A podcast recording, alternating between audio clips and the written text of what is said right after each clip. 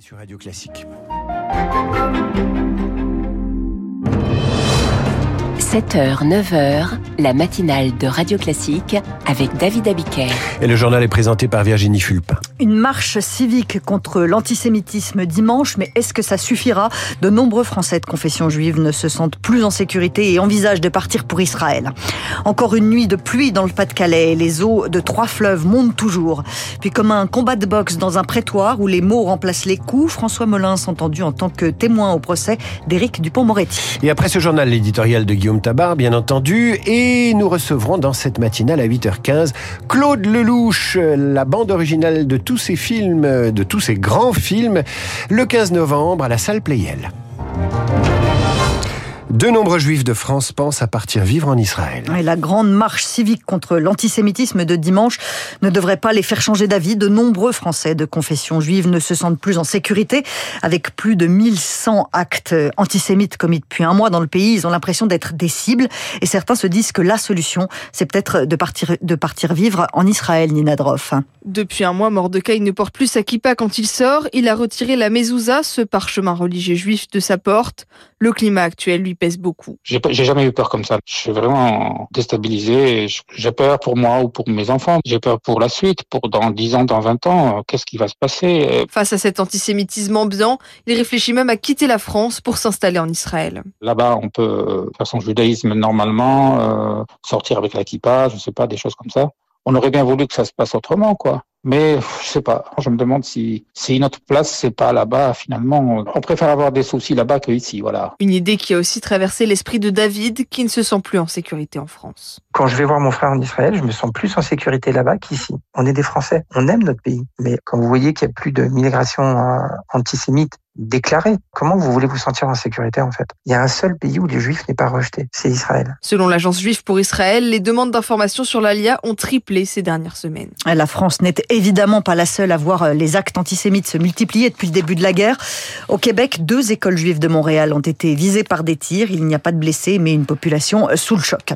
Israël accepte des pauses humanitaires dans le nord de Gaza, 4 heures par jour. L'armée stoppe ses bombardements pour permettre aux civils palestiniens de fuir vers le sud. Une amélioration, mais on est encore loin du cessez-le-feu. Un cessez-le-feu réclamé pour la première fois très clairement par Emmanuel Macron hier, réclamé aussi par Lucille Marbeau, la porte-parole du Comité international de la Croix-Rouge à Paris. Il nous faut un espace sécurisé pour pouvoir mener notre mission. Malheureusement, mardi, nous avons un convoi avec de l'assistance médicale qui a été endommagé lors de combats aux alentours. Un chauffeur a été blessé et nous avons également deux camions qui ont été endommagés. Les collègues ont malgré tout poursuivi leur mission pour aller livrer cette assistance médicale dans les hôpitaux dans le nord de Gaza ont désespérément besoin. Nos collègues font tout ce qu'ils peuvent avec après le peu de ressources dont ils disposent. Plus de 500 camions d'assistance sont arrivés depuis euh, le début du conflit. C'était 500 camions par jour qui arrivaient à Gaza avant le 7 octobre. Lucille Marbeau avec Anna Huo, le Premier ministre israélien Benjamin Netanyahou a répété hier soir que le but d'Israël n'était pas d'occuper à nouveau Gaza. Et les fleuves continuent à monter dans le Pas-de-Calais. Une longue nuit de pluie et d'angoisse. Le Pas-de-Calais est toujours en vigilance rouge, pluie, inondation et crue, au moins jusqu'à 15h cet après-midi. Charles Ducrot, ce matin, il y a trois fleuves qu'on surveille particulièrement. Oui, et de nouvelles averses sont annoncées sur des secteurs où les cours d'eau débordent depuis une semaine déjà. Les niveaux de l'A, de la Liane et de la Canche sont en train de grimper à vue d'œil déjà un mètre supplémentaire en quelques heures. Les trois fleuves restent donc en vigilance rouge. Ce matin, on apprend de nouvelles évacuations dans plusieurs communes traversées par la Canche, entre Montreuil-sur-Mer et le Touquet, mais aussi dans la région de Saint-Omer. À Niel-les-Bléquins, les résidents d'une maison de retraite ont dû être pris en charge par les secours.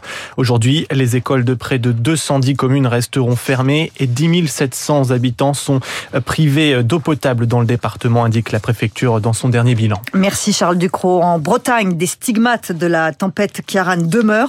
Plusieurs milliers de foyers sont encore privés d'électricité ce matin. Des brigades anti-harcèlement dans les rectorats. 150 personnes vont être recrutées par l'État pour lutter contre le harcèlement scolaire. Une présence dans chaque académie. Ces deux-là se détestent et ça se voit même devant la Cour de justice de la République. François Molins, l'ancien procureur antiterroriste, était entendu comme témoin hier au procès d'Éric Dupont-Moretti. Le garde des Sceaux est soupçonné d'avoir usé de ses fonctions de ministre pour régler des comptes avec des magistrats. Ce procès, c'est presque un roman d'inimitié entre les deux hommes, Baptiste Coulon. Sans un mot, sans un regard pour le garde des Sceaux, François Molins s'avance à la barre et décoche ses flèches. La nomination d'Éric Dupont-Moretti à la justice, j'ai eu du mal à y croire. Tout le monde connaît sa personnalité clivante, son hostilité envers les magistrats. François Molins, désormais retraité, dit avoir très mal vécu les accusations portées par Éric Dupont-Moretti à son encontre. Le garde des Sceaux en est certain, c'est parce que François Molins n'a pas été choisi ministre de la Justice qu'il s'est vengé en portant l'accusation devant la Cour. Réponse de je n'ai jamais ambitionné d'être garde des Sceaux. En 2020, le cabinet du ministre sollicite François Molins pour une expertise sur des menaces de conflit d'intérêts, mais il oublie d'alerter le ministère sur ces risques, assurent les avocats de la défense. C'est parce que le conflit d'intérêts est patent. Tout le monde le connaît, rembraye François Molins. L'ancien magistrat voit dans cette sollicitation un piège. Je constate que l'on a fait de moi un coupable. Et François Molins ne peut retenir une dernière pique. Je ne suis pas là pour conseiller le garde des ou pallier les déficiences de son cabinet. On est assez loin de l'esprit de Noël entre ces deux-là. Pourtant, c'est le moment. On commence à voir fleurir les décorations dans les rues. Les vitrines du printemps Haussmann à Paris ont pris vie hier avec Catherine Deneuve pour les inaugurer. Et des spectateurs ravis du spectacle, Marine Salaville est revenue avec des étoiles dans les yeux. 11 vitrines baignées de lumière, animées d'oiseaux en papier multicolore, flamants roses, toucans, chouettes et même un gigantesque cygne. De quoi séduire toutes les âmes d'enfants. Nadia, jeune retraitée, est venue avec son petit-fils. Comment tu t'appelles Mara. Il a l'air de bien aimer les oiseaux, mais il voulait pas les approcher pour l'instant. Il a que deux ans, hein. Marin a vite changé d'avis et semble conquis, comme Isabelle et Sylvie. Ah, c'est magnifique. Ouais, c'est magnifique. Ils ont fait un super boulot comme tous les ans. Hein. Vraiment, ça donne beaucoup de gaieté en cette période un petit peu tristoune. Donc non, c'est génial. Ça fait du bien. Au-dessus des têtes, des cartes de vœux sont accrochées, agitées par un vent artificiel. Un résultat magique pour Nicole. Ça fait rêver aussi. Hein. Je viens toutes les années. Est-ce que vous avez vu le thème de cette année? Oui, c'est le, le, papier. Moi, ça me plaît beaucoup.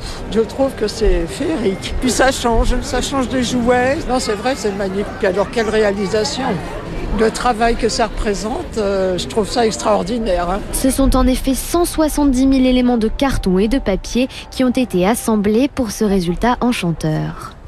Et voilà David, un peu d'esprit de Noël dans vous votre fait, émission. Vous avez fait votre lettre au Père Noël, vous ou pas?